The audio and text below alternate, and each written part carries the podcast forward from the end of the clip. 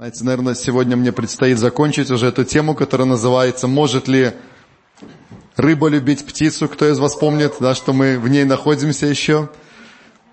А кто из вас ответ знает уже на этот вопрос? Или помнит, что когда-то Вениамин об этом проповедовал? Кто помнит ответ на этот вопрос? Может ли рыба любить птицу? Гриша помнит, да. Ну, ты, а, да, ты на домашней группе тогда был. Я, да, я помню. Пока молчи. Сегодня вы узнаете об этом. Кто не знает, вы сегодня узнаете об этом. И давайте чуть-чуть помолимся еще. Сконцентрируемся на Слове Божьем. И если у вас есть конспекты, это хорошо. Приготовьте их, Библию свою в электронном виде или в печатном приготовьте тоже. У нас будет ну, несколько мест Писания, которые мы будем смотреть, и это будет здорово, если вы будете смотреть, тоже читать. Можно на, на экране, конечно, будет следить. Юра, ты будешь успевать, да, стараться все выводить туда? Думал, от, не буду делать это сегодня, придется. Хорошо. Отец, спасибо Тебе. Мы благодарим Тебя за то, что можем двигаться в Твоем Духе Святом, Господь, в Твоем Слове. Мы знаем, что Слово Твое – это светильник для нашей ноги. Мы знаем, что Слово Твое – это надежное основание для жизни каждого из нас. Оно больше, чем наше ощущение, чем наше понимание, Господь, чем то, что мы видим своими физическими глазами. Слово Твое оно способно преобразить реальность и создать новую реальность здесь, на этой земле. Спасибо Тебе, Господь. Мы благодарим Тебя, и мы открываем свои сердца, мы открываем свой разум для того, чтобы Слово Твое продолжало воздействовать на нас и изменять нас, Отец. Спасибо Тебе. Чтобы наши жизни были изменены, чтобы мы могли влиять на другие жизни также. Твоей силой, Твоим Словом, Отец. Во имя Иисуса. И весь народ да скажет Аминь, Аминь, Аллилуйя. Я напоминаю короткое содержание предыдущих серий, да? Тема «Может ли рыба любить птицу?» а, И вначале мы с вами говорили о мечте Бога, помните? Мечта Бога, и об этом написано второе послание Тимофею, точнее, извиняюсь, первое послание Тимофею, вторая глава, четвертый стих, там написано, что Бог хочет, чтобы все люди спаслись и достигли познания истины. Это очень коротко, это мы тогда много разных граней смотрели, но мы говорили о том, что Бог мечтает, чтобы как можно больше было спасенных людей. Дальше мы говорили о том, что у врага тоже есть мечта. Помните? Враг, дьявол, тоже у него есть мечта. Его мечта состоит в том, чтобы как можно больше людей погибли. Если Бог мечтает, чтобы как можно больше людей спаслись, то дьявол мечтает, чтобы как можно больше людей погибли. Я напоминал вам о том, что ад изначально не был сотворен для людей. Он был сотворен для дьявола и для падших ангелов. Но так получается, что те люди, которые отвергают Бога, которые не идут за Ним, либо которые принимают, но потом отвергают Его, такое тоже бывает, случается, они, к сожалению, окажутся в том же месте, где и дьявол. Об этом Иисус много раз говорил, об этом в посланиях написано, в книге Откровений тоже это встречается не один раз. И знаете, конечно же, дьявол заинтересован в том, чтобы как можно больше душ человеческих оказалось там, в преисподней. Это понятно, да? Дальше мы говорили о том, что он имеет такую стратегию обольщения, и он очень сильно преуспел в осуществлении этой стратегии. Да, помните? Что если и есть в духовном мире какой-то искусный обманщик и обольститель, то это именно дьявол. Он самый, лучше всех преуспел в этом. Аминь. И мы открывали с вами вот эту классическую историю, которая в начале Библии рассказывается нам. Это Бытие, третья глава, помните? И просто разбирали ее подробно. Пять вопросов мы с вами там рассматривали, очень важных, и увидели принцип, который он использует до сегодняшнего дня. И, к большому сожалению, огромное количество людей, я скажу так, в том числе и верующих, к сожалению, ну, может, не очень большой, неверующие так это однозначно, и мы сами понимаем, потому что мы тоже когда-то жили без Бога и ходили совсем другими путями, попадают в эти ловушки. Что делает дьявол? Он берет истину Слова Божьего, истину Божью, любую, Любую, можно много примеров приводить. И что он делает? Он ставит ее под сомнение, и он рекламирует, помните, да, мы говорили, рекламирует приятную или рациональную составляющую греха. Рисует определенный образ, рисует определенную картину, делает очень хороший промоушен, делает продвижение этой приятной составляющей греха. И многие люди, они клюют на это. А о чем не говорится в рекламе? О последствиях, которые всегда есть, всегда, без исключения, всегда есть последствия любого греха. Либо здесь, на этой земле, либо потом в вечности. И об этом не говорится в рекламе. Это скрыто от людей. которые не знают истины Божьей. Даже сегодня, смотрите, в современном нашем мире, да, многие грехи, о которых давно уже сказано в Библии, приведено много историй конкретных, реальных, чем заканчивается вот то, как, когда люди выбирают грешить таким способом, например, жители Содома и Гаморы, да, это, представьте, бытие, 18-19 главы, это первая книга Библии, это я даже не считал, но там много достаточно лет, еще до Рождества Христова, не помню точно сколько. Тогда уже настолько ясно можно увидеть, чем эта история заканчивается. Сегодня дьявол опять же искусно рекламирует эти грехи и подает их как нечто очень новое, современное, интересное, классное, крутое. Понимаете, о чем я говорю? И люди клюют на это, но они к сожалению, большинство из них не знают, чем это заканчивается. А мы знаем. Почему? Потому что в наших руках есть Слово Божье, которое открывает нам эту истину. Аминь. Мы знаем конец истории. Вот. И если мы, понимая его стратегию обольщения, будем ну, думать обо всем, что происходит в нашей жизни, мысли, которые он пытается забрасывать, будем смотреть вокруг себя, многие эти ловушки, мы сможем их распознать и не попасть в эти ловушки. Аминь. Хорошо, на этом долго мы не останавливаемся тоже. И дальше мы с вами перешли в такой раздел, который называется «Отделены для Него». Помните, да? И мы рассматриваем с вами три библейских примера. Три. Два из них уже рассмотрели, и сегодня мы займемся третьим. Первое, мы говорили про одного героя Библии, о котором написано в Бытие 6.7. И его имя... Нет. Авраам потом, да, это следующий. Его имя Ной, помните, да? мы говорили о том, что Ной вообще был в очень таком интересном положении. Помните, один против всех. Вау, когда мы думаем с вами, что мы тут такие одни против всех, но на самом деле это не совсем так. Поверьте, Ною было сложнее, чем нам с вами сегодня. У тебя по-любому есть твой брат, твоя сестра во Христе, которому ты можешь позвонить, которому ты можешь прийти в гости, который тебя поддержит. Даже если ты на своей работе или на своем, в своем классе или еще где-то ты один, может быть, уверовавший в Иисуса Христа. Но у тебя есть много братьев, сестер. И с некоторыми из них ты дружишь и общаешься. Некоторые из них за тебя молятся и ходатайствуют. Если будет какая-то ситуация, ты можешь еще больше подключить людей, которые станут за тебя в проломе. Да или нет? У Ноя была ситуация намного сложнее. И однако этот человек, находясь среди развращенных людей, которые все дальше и дальше уходили от Бога, он сделал выбор, он сказал, я все равно буду идти Божьим путем. Я все равно буду двигаться за Богом. Я не боюсь быть этим белым лебедем, как мы с вами говорили, да? Среди всех остальных. Я не боюсь этого. Я буду двигаться этим путем. Даже против течения, если необходимо, если нужно.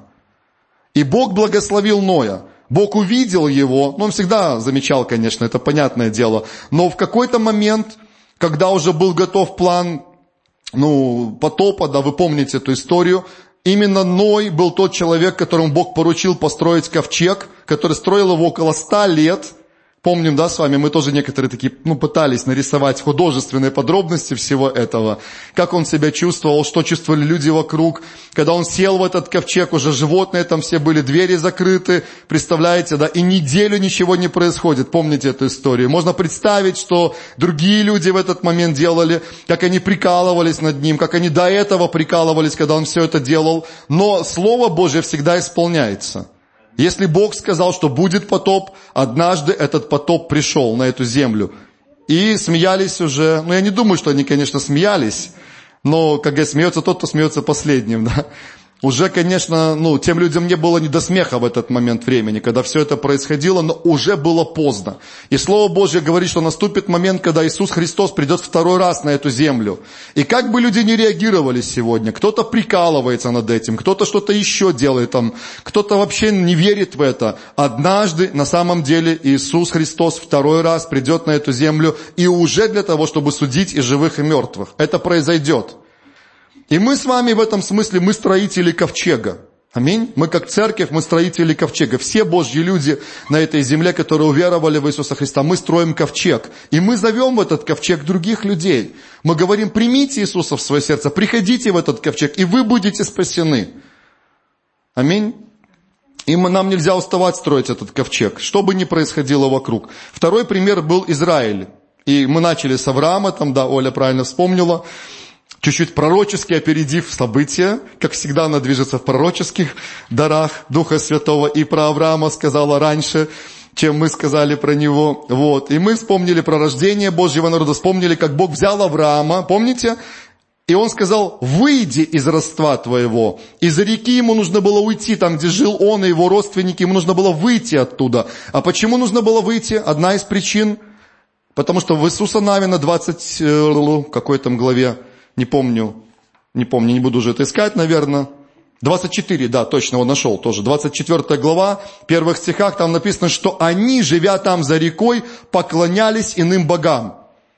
И Бог сказал, выйди оттуда. Ему нужно было выйти и пойти за Господом, пойти в новую землю, которую Бог предназначил для них. И то же самое с нами с вами происходит. Мы чуть-чуть позже об этом поговорим. Мы говорили, что Бог отделил народ Израиля, который он произвел через Авраама, из всех остальных народов земли. Это был особенный народ, я верю, что он остается особенным народом также. У Бога продолжается история со своим народом. Аминь. Он продолжает двигаться в жизни этого народа. И наступит момент, когда очень многие из этого народа обратятся к Иисусу Христу. Многие служители и евангелисты уже свидетельствуют об этом, что эта волна пробуждения в Божьем народе, она уже приходит и усиливается. Аминь. Это уже происходит и будет еще больше. И та ветвь, которая на время оказалась в стороне, как Бог сказал, она снова оживет, снова будет, ну, расцветать во имя Иисуса, да? И мы молимся за это тоже. И важно иметь правильный взгляд на Божий народ. Мы дальше говорили о том, что в жизни Израиля были разные периоды. Вот этот особенный народ, который Бог отделил для себя, для того, чтобы они жили в чистоте, в святости, ходили Божьими путями, имели взаимоотношения временами и не раз, и не два. Они отступали и удалялись от Бога. Помните? Читайте книги царств, читайте пророков, читайте исход книгу, читайте числа и все остальные. Мы видим, что происходило с этим народом. И бывало такое, что они входили в такое глубокое отступничество, когда, казалось бы, почти все переставали поклоняться Богу. Но всегда, мы помним, среди этого народа всегда оставался святой остаток. Помните? Был момент, когда пророк Илия, он сказал, о Господи, у него такое было тяжелое состояние в тот момент в жизни, и он сказал, о Господи, один я остался среди всех, и моей души ищут. А что Бог ему ответил? Илия говорит, я усмотрел себе семь тысяч из своего народа, которые не преклонили колено перед валом и не целовали, там не лобзали написано его. Есть среди всех этих людей, которых ты даже не видишь их, ты даже не знаешь их, но они есть. Я их, Бог говорит, знаю, я вижу их сердца. Я знаю по имени каждого из них, которые не поклоняются валу, которые не делают этой ерунды всякой. Они ходят моими путями. Есть святой остаток. Аминь. И сейчас мы с вами будем говорить о церкви. То есть мы сейчас рассмотрим третий пример и поговорим о нас с вами. И, как я обещал, узнаем ответ на этот вопрос. Может ли рыба любить птицу? Хорошо. И я использую те же самые пункты, те же самые, которые мы говорили про Израиль. Мы говорили о рождении Божьего народа, теперь давайте поговорим о рождении церкви. Понятное дело, что церковь, она была в сердце Бога всегда. Аминь.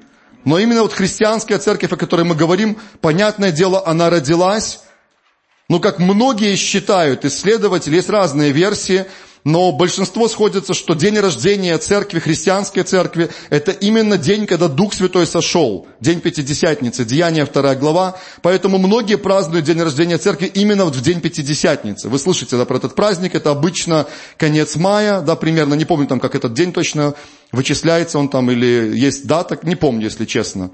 По еврейскому календарю, скорее всего, вычисляется, да? Да, Света? Да.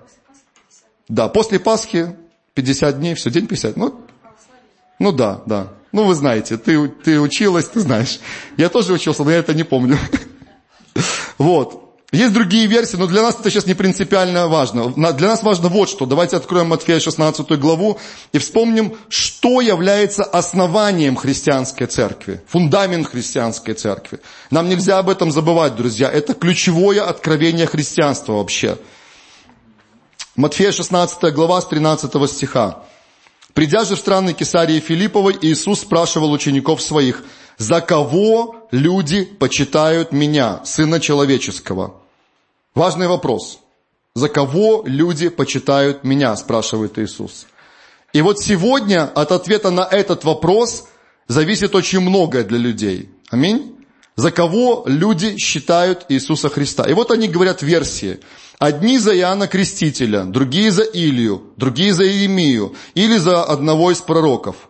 А он говорит им, вы за кого почитаете меня? То есть, ладно, вот люди говорят это, люди говорят то, и сегодня люди говорят разное об Иисусе Христе, правда? Он учитель, он, там, он пророк, да, такая версия есть. Он хороший моральный человек, который был в истории когда-то. Разные версии есть. И представляете, Иисус поворачивается к своим ученикам и, и, и лично у них спрашивает, а вы, говорит, а вы, ребята, за кого вы почитаете меня? И Петр, как обычно, в этом случае очень хорошо попал, в хорошем смысле этого слова. Он говорит, что он отвечает в 16 стихе? Он говорит, ты Христос. То есть в данном случае, если перевести, это означает Мессия, помазанный, помазанник Божий, тот Мессия, которого ожидает Израиль. Ты Мессия, ты Христос, ты помазанный, ты Сын Бога Живого. Вот был ответ Петра. И что сказал на это Иисус? Блажен или счастлив ты, Симон, сын Ионин, потому что не плоть и кровь открыли это тебе, то есть, другими словами, это не было размышление твоего разума, ты не сам это себе придумал, но Отец мой, сущий на небесах, то есть ты, Петр, получил очень важное и ключевое откровение для своей жизни. От моего небесного Отца, Иисус говорит. Ты получил очень важное откровение. И дальше Иисус продолжает, и я говорю тебе, ты, Петр, и на этом камне я создам церковь мою, и врата ада не одолеют ее.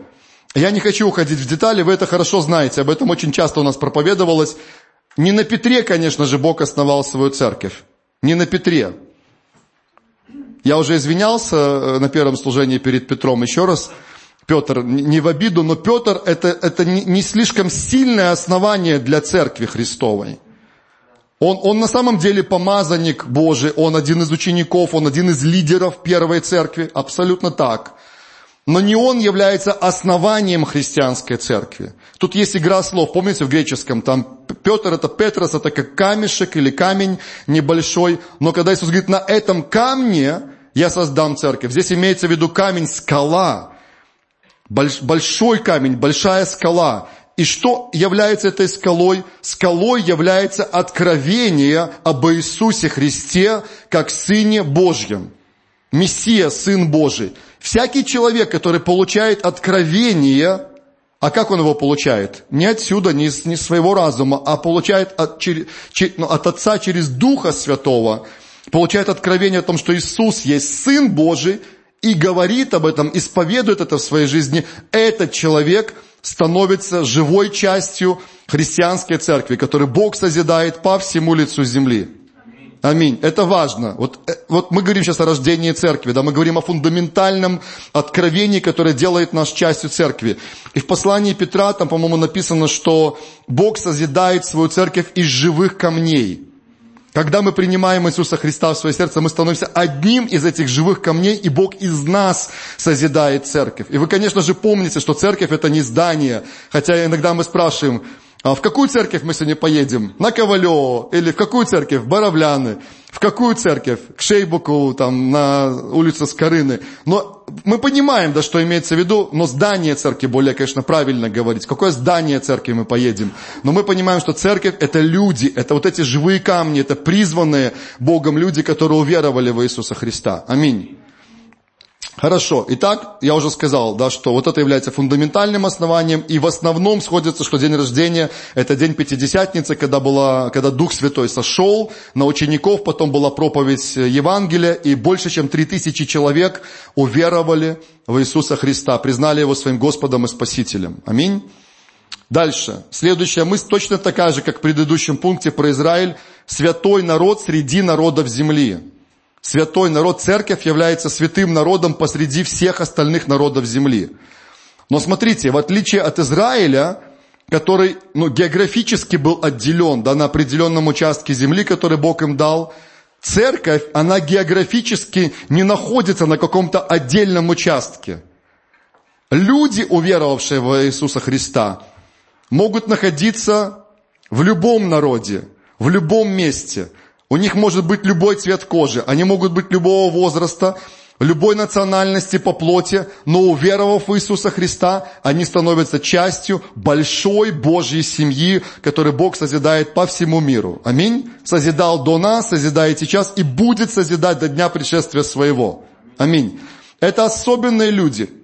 Я хочу напомнить вам о том, что когда мы приняли Иисуса Христа в свое сердце, мы родились свыше, как Библия говорит, да? Это значит, что мы с вами приобрели совершенно другую природу, чем у нас была до этого. Бог совершил чудо в этот момент, сверхъестественно. Когда вы исповедовали Иисуса Христа своим Господом, Дух Святой коснулся вашего духа и воссоздал внутри вас совершенно новое творение. Аминь. Это не просто мы, знаете, вот, ну хорошо, ну повтори молитву покаяния, ну повторил, ну молодец, классно все, теперь приходи в воскресенье в собрание, ну прихожу. Ну, не, вообще хорошо, хорошо, что ты повторил. Или сам исповедовал, не знаю, как у тебя это было. Хорошо, что ты приходишь. Продолжай приходить. Аллилуйя. Все нормально. Все это на своих местах. Но произошло нечто намного большее. Дух Святой коснулся твоего духа и воссоздал внутри тебя новое творение. Понимаете, Он не поставил новые заплатки на старые мехи. Иисус говорил об этом. Нельзя взять новую ткань, новые заплатки и поставить на старые мехи. Здесь идет прообраз нашего внутреннего человека, нашего духа. Он сказал, что новое вино Духа Святого можно влить только в новые мехи.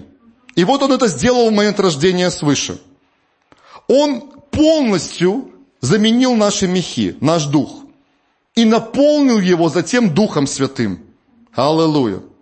Во время рождения свыше я верю, что наши мехи полностью преображаются. И следующий шаг, как апостол Петр сказал, теперь примите в дар Духа Святого. И они приняли этот дар, наполнились Духом Святым и начали потом говорить на иных языках. Говорение на иных языках это как подтверждение того, что человек наполнился, когда через него уже с избытком начинает изливаться вот этот поток Духа Святого. И то, о чем Иисус пророчествовал, о чем Он говорил, Иоанна 7 глава, что те, кто будут верить в Меня, у того, как сказано в Писании, из чрева потекут реки воды живой, изнутри него, вот это и происходит теперь. Аллилуйя.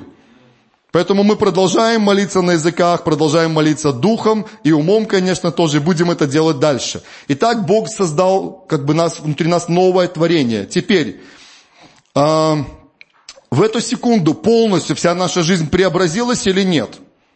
Нет. В эту, жизнь вся наша, в эту минуту вся наша жизнь не преобразилась. Наша душа, она в принципе осталась той же самой. Некоторые из вас даже ничего не чувствовали особенного когда вы исповедовали Иисуса Господом. Некоторые плачут, многие плачут, и мужчины тоже плачут, кого Бог очень сильно касается, ну, Он всех, наверное, хочет касаться, но не все плачут, не все могут отреагировать по-разному, разные, по-разному эмоции проявляются у людей. Но в этот момент начинается процесс освящения, начинается процесс преображения всей нашей души. Это постепенный процесс. Аминь. Постепенный процесс, который до сегодняшнего дня продолжается, неважно сколько его уже во Христе, процесс освящения продолжается, Бог продолжает работать. Но не забывайте, друзья, что именно в момент рождения свыше мы с вами стали совершенно другими. И второе послание Коринфянам 5.17, там написано, «Итак, кто во Христе, тот, ну, синодально написано, тот новая тварь, но это не совсем употребимо да, для нас. Более правильно, конечно, по-нашему сказать, новое творение. Древнее прошло, теперь все новое. Аллилуйя. Кто во Христе, тот новое творение. И еще прочитаю пару отрывков. Первое послание Коринфянам, 3 глава, 16 стих. И потом шестую еще главу посмотрим этого же послания. «Разве вы не знаете, что вы храм Божий, и Дух Божий живет в вас?» Да, он, он, ну, это Коринфянам он этот вопрос задает. Ну, как бы нам тоже, да, неплохо помнить об этом. Кто мы с вами? Ну, новое мы уже... Мы храм. Ну, представь, скажи себе, я храм. Вау. Почему мы говорим, что во время Нового Завета не нужен какой-то особый специальный храм? Почему мы стараемся не использовать слово «храм», Вообще мы не используем в нашей культуре евангельской по отношению к домам, где мы собираемся. Более правильно, может быть, сказать, хотя нет, нет проблем, если кто-то назвал храмом, не переживайте об этом очень сильно. Почему мы больше говорим молитвенный дом, там, или дом там, собраний, там, еще здание церкви? Потому что, почему не нужен храм, особый специальный храм, вот с этими отдельными комнатами, со святым святых, во время Нового Завета? Потому что мы с вами стали храмом. И Дух Святой, Он коснулся нас, преобразовал, как мы говорили, нас и наполнил нас. И мы теперь с вами этот храм, ходячий храм, представляете? Да и Павел говорит об этом. Вы, разве, говорит, вы забыли, Коринфяне, что вы храм Божий, и Дух живет Божий в вас? Шестая глава 1 Коринфянам, 17 стих. Там написано, соединяющийся с Господом есть один Дух с Господом соединяющийся с Господом, есть один Дух с Господом. 19 стих и 20. «Не знаете ли, что тела ваши суть храм живущего в вас Святого Духа, которого вы имеете, которого имеете вы от Бога, и вы не свои?» То есть он говорит, все, вы уже даже себе не принадлежите. Бог искупил вас. Он перевел вас в другую реальность. Он заплатил цену. Кровь Иисуса Христа пролита за каждого из нас – мы омыты этой кровью, и Дух Святой преобразовал нас внутри. И мы уже не свои. И вы куплены дорогой ценой. Вы куплены дорогой ценой. Поэтому прославляйте Бога и в телах ваших, и в душах, которые суть Божьи. Все, он говорит, вы уже другие, вы особенные. В этот момент Бог взял нас и перевел нас, как написано в Ефесянах, помните? Из царства тьмы в царство возлюбленного Сына Своего. Все, мы граждане другого царства. Это про нас. Я хочу пару примеров привести. Вы про себя сразу вспоминайте. Вы до покаяния и после. Поменялось что-то в вашей жизни? Да, я говорю, даже если в этот момент покаяния вы ничего такого супер особенного не пережили эмоционального, хотя многие пережили, правда? До того, как встать и исповедовать Иисуса Господом, я услышал голос в своем сердце. Очень тихо и спокойно. Сейчас я понимаю, это был голос Духа Святого. Я рассказывал об этом, помните? Эта фраза была вот такая. Это то, чего ты искал все эти годы. Представляете?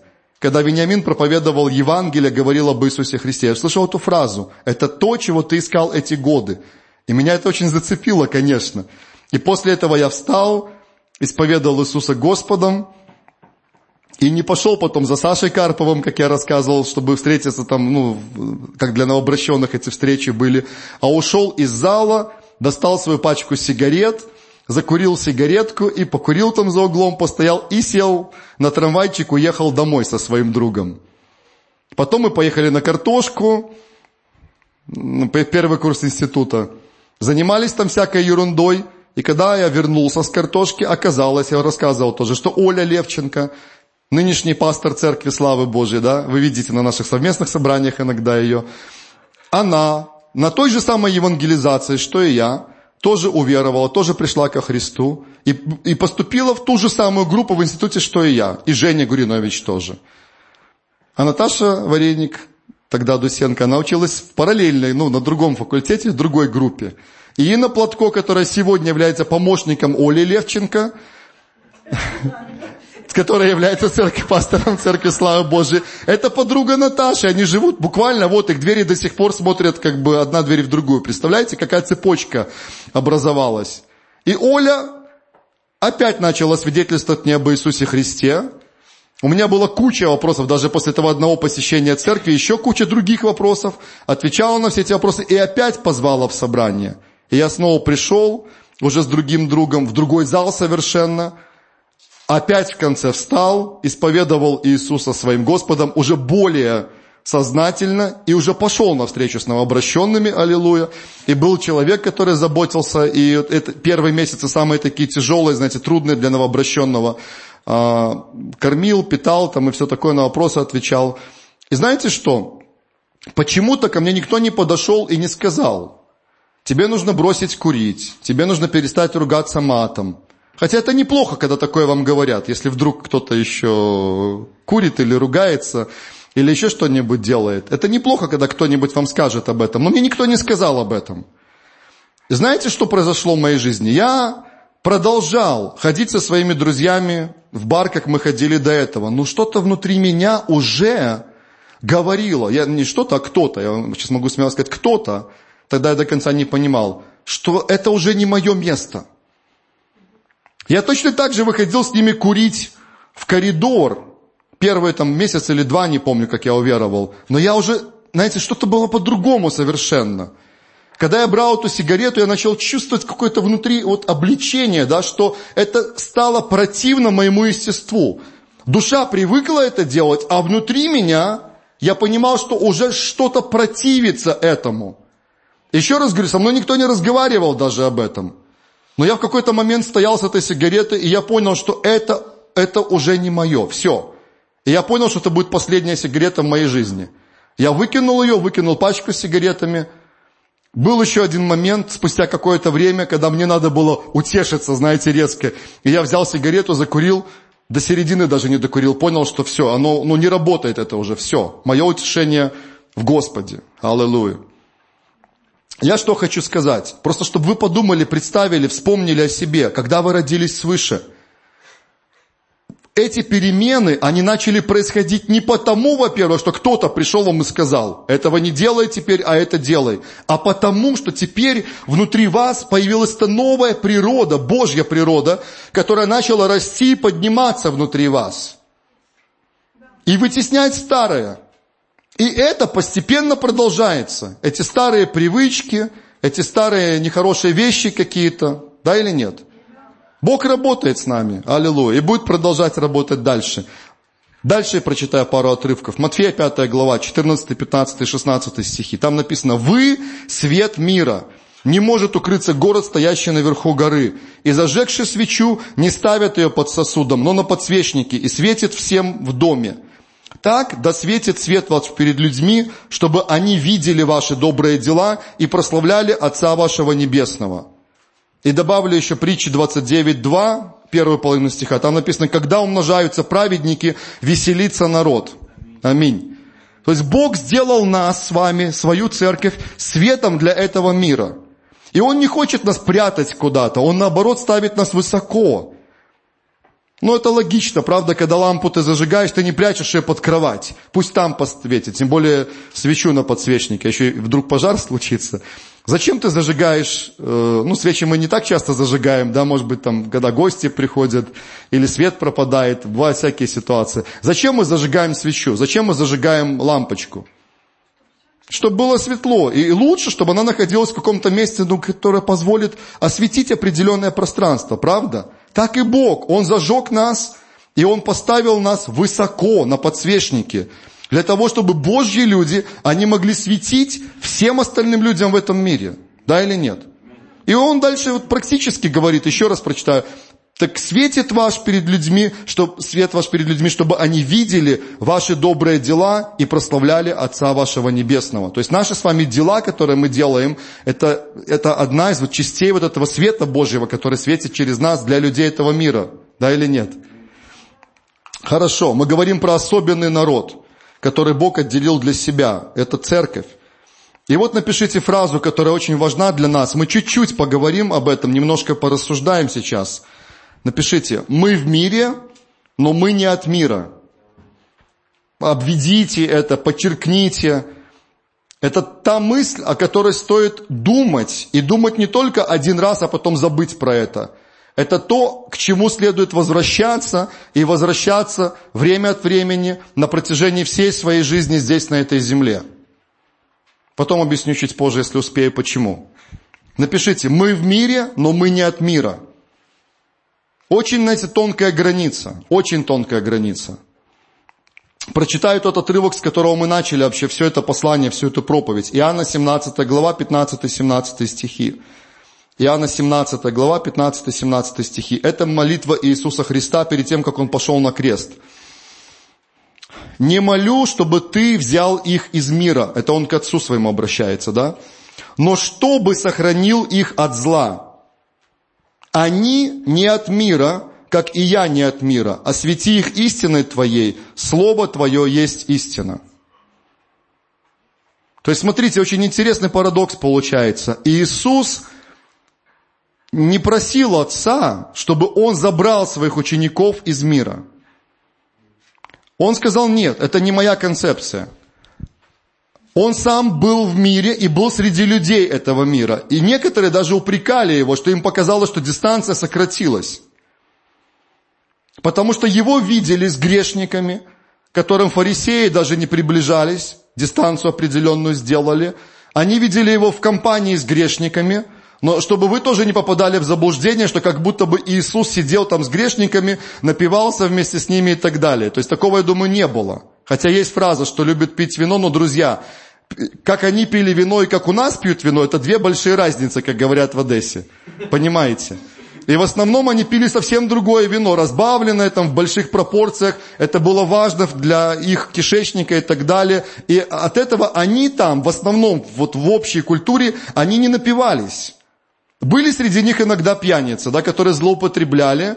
Они, наверное, пропорцию тын-тын-тын уменьшали, чтобы больше вставляло, да, извините за слово и пили какой-то более крепкий еще напиток. С этим тоже они сталкивались, и это была большая проблема. Бог никогда это не поощрял в израильском обществе, да? Вот, но что интересно, то есть Иисус, Он входил в дома грешников, Он входил в те дома, в которые никто не входили. Он общался с теми, с кем никто не общался. Понимаете?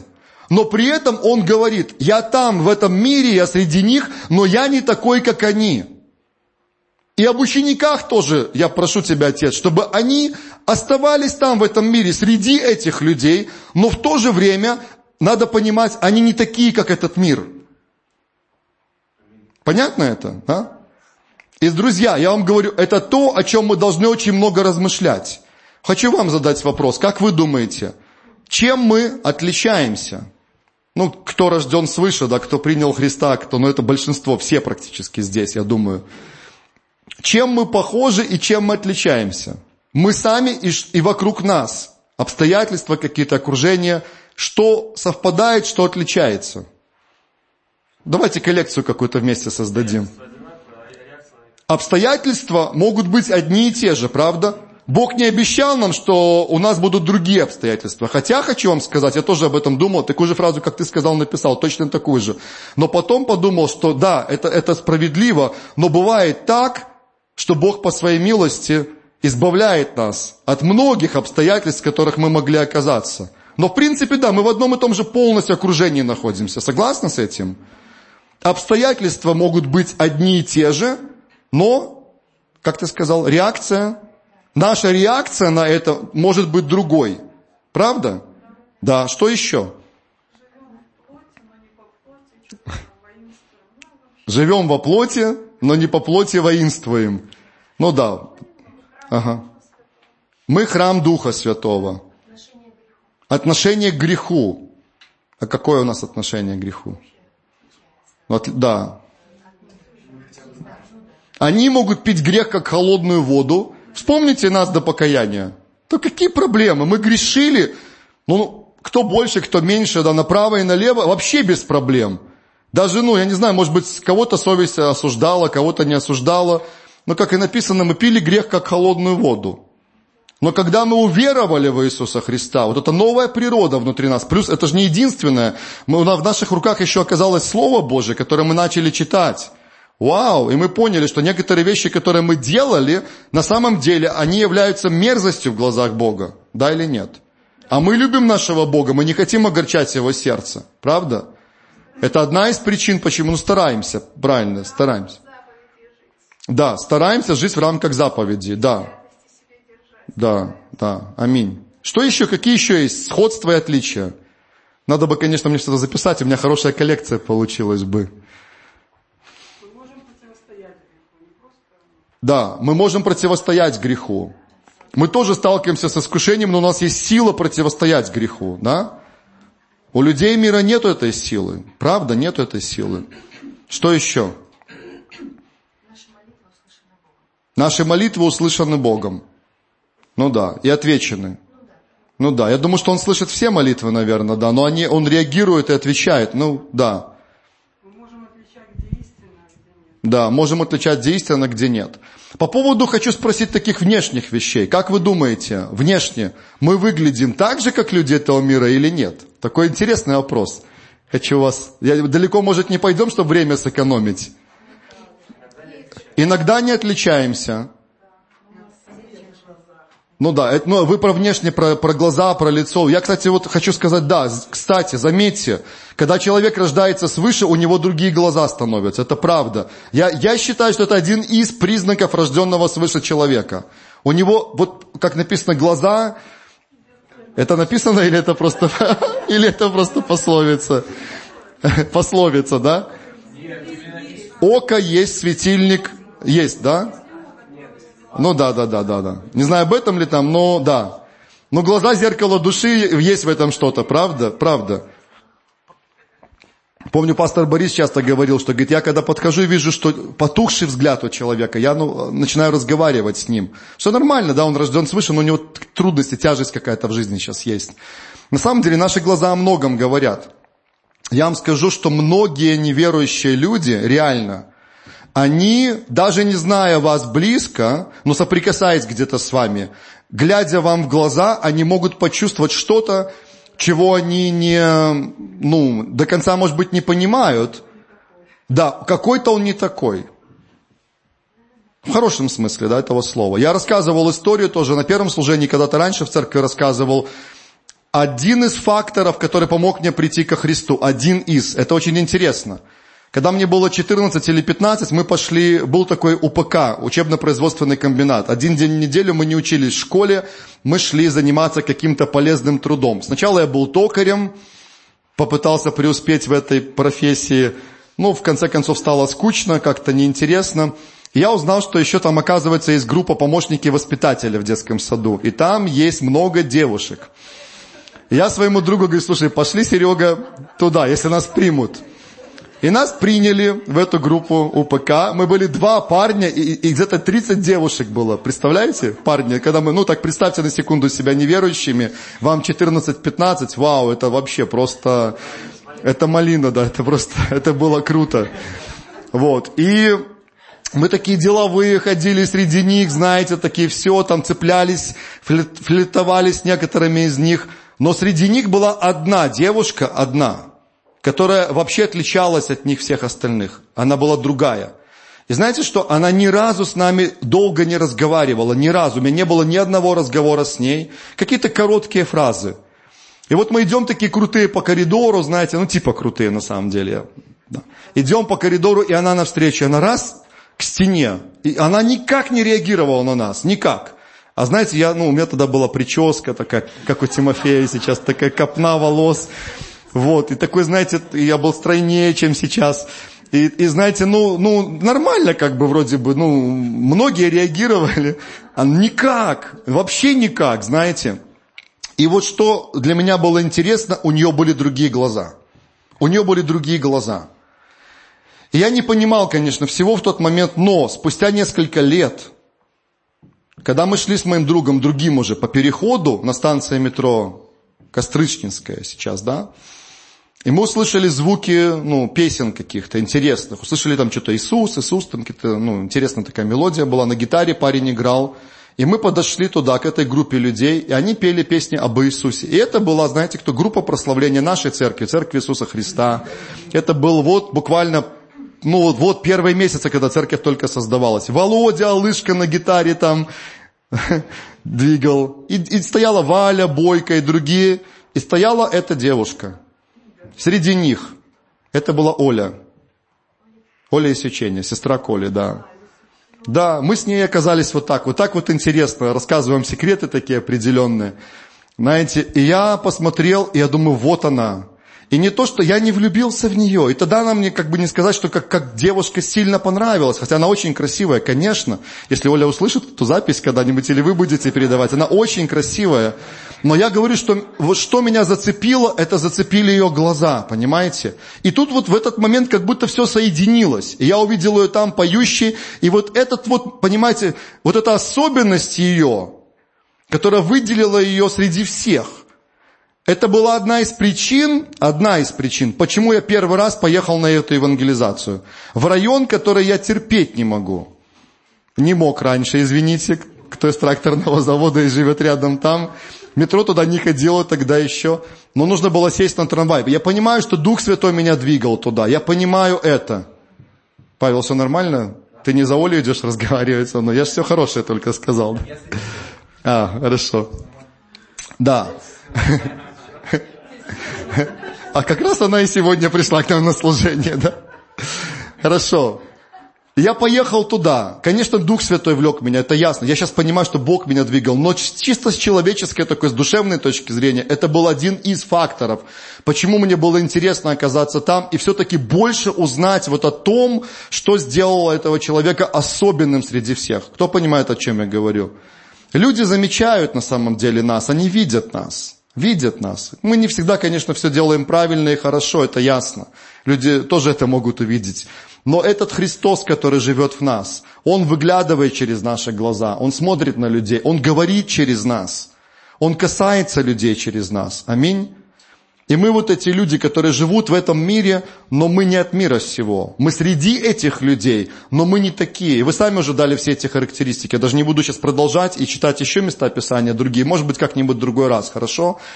Где-то в других местах. Сейчас мы говорили с вами про Израиль раньше, про периоды отступничества и обращения. Я вам скажу, то же самое случается и с Церковью Божией.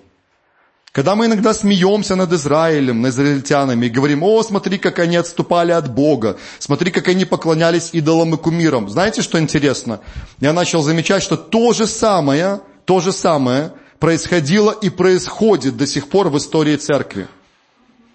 Временами, к сожалению, как отдельные люди, так и целые церкви Целое движение, они могут охладевать, они могут останавливаться в своей ревности, в своем хождении с Богом, в святости, в чистоте и так далее. Временами бывает так, что грех очень сильно поднимается. Временами бывают ну, разные испытания, искушения. Бывают времена, когда церковь принята, бывают времена, когда церковь в гонении находится. Самое интересное, друзья, что когда церковь находится в гонении, обычно она становится еще более сильной. Но наоборот, когда церковь попадает в идеальные условия, чаще всего, рано или поздно, она охладевает и развращается. Как ни странно. То же самое, что происходило с израильским народом.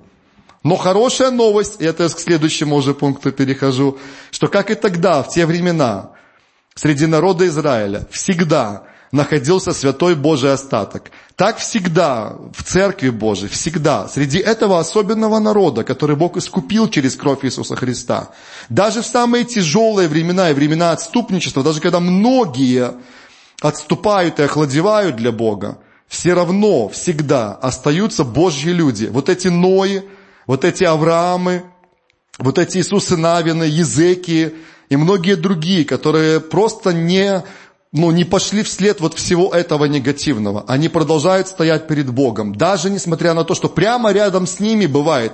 Я уже не говорю про людей этого мира, потому что они не знают Бога, они ходят другими путями, понятно, что грешат направо и налево. Но даже когда внутри церкви иногда мы видим, что разные вещи происходят, все равно это не повод для нас, не повод ни для кого из нас делать то же самое. Кто согласен со мной? Кто понимает, о чем я говорю? Мы ходим перед Ним, Он наблюдает за нами. Даже если мы падаем, Бог дает милости подниматься и двигаться дальше. И пусть Бог хранит нас, пусть Бог ведет нас. Хочу сказать, что Он обращает внимание на нас и обещал в конце по поводу рыбы и птицы. Да? Это то, о чем мы говорили с вами сегодня. Этот вопрос, э, точнее этим вопросом, Вениамин всегда отвечал на вопрос, может ли быть брак верующего и неверующего человека. Он в ответ задавал вопрос, а как ты думаешь, может ли рыба любить птицу? И человек, я не знал, что ответить на этот вопрос. И он отвечал так, в принципе может, но где они будут жить? В принципе может, птица может влюбиться в рыбу, рыба может влюбиться в птицу. Но где они будут жить? У рыбы одна среда обитания – это вода. У птицы другая среда обитания – это небо. Поэтому, друзья, это не только касается брака, это касается всего. Это касается всего. Я вам скажу так. Я верю, что мы должны строить взаимоотношения с неверующими людьми. Вот она граница. Помните, мы с вами говорили, мы в мире, но мы не от мира. И мы должны строить отношения. Иисус строил отношения с грешниками, но Он сам не был грешником по своей природе.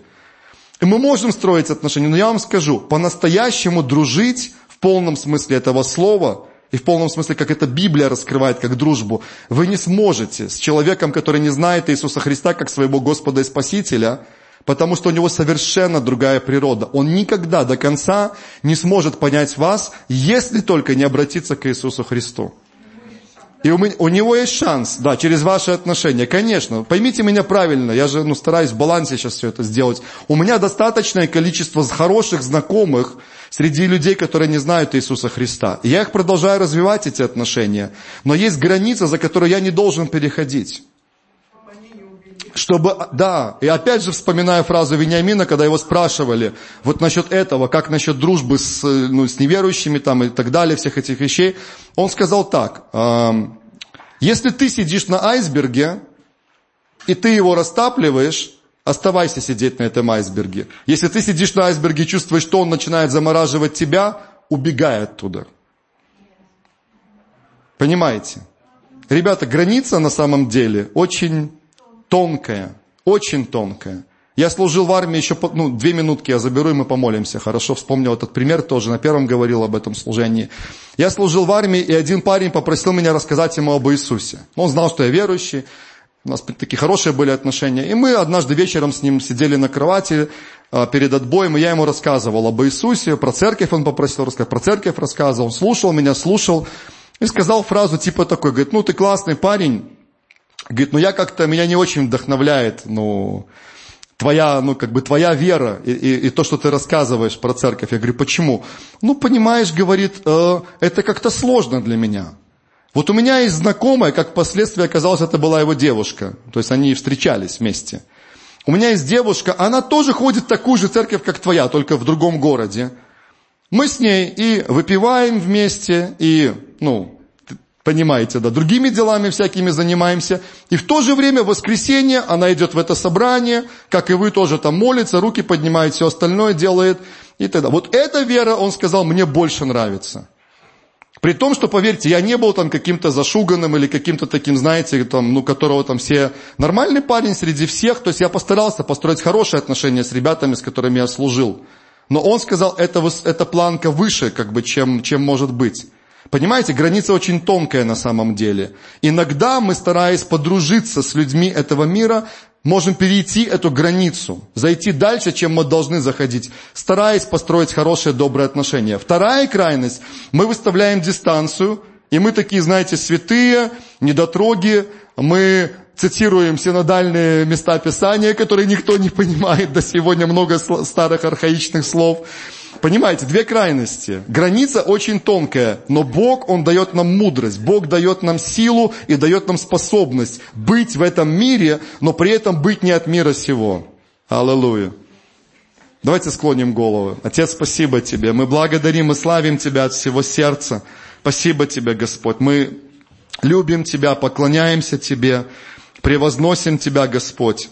И мы говорили о таких достаточно сложных и тонких вещах, Господь, сейчас. И оно не просто бывает нам увидеть эту границу, Господь, увидеть то, что является на самом деле здравым и сбалансированным, Господь, нашей жизни.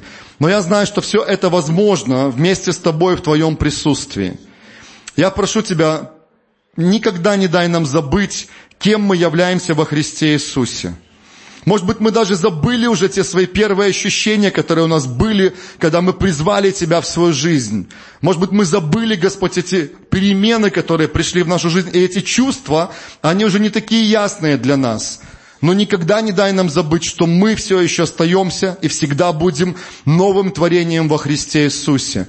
Ты полностью преобразовал наш дух. Ты полностью изменил нас, Господь. Ты сделал нас совершенно другими внутри и оставаясь среди тех же обстоятельств, среди того же окружения, но мы другие по своей природе.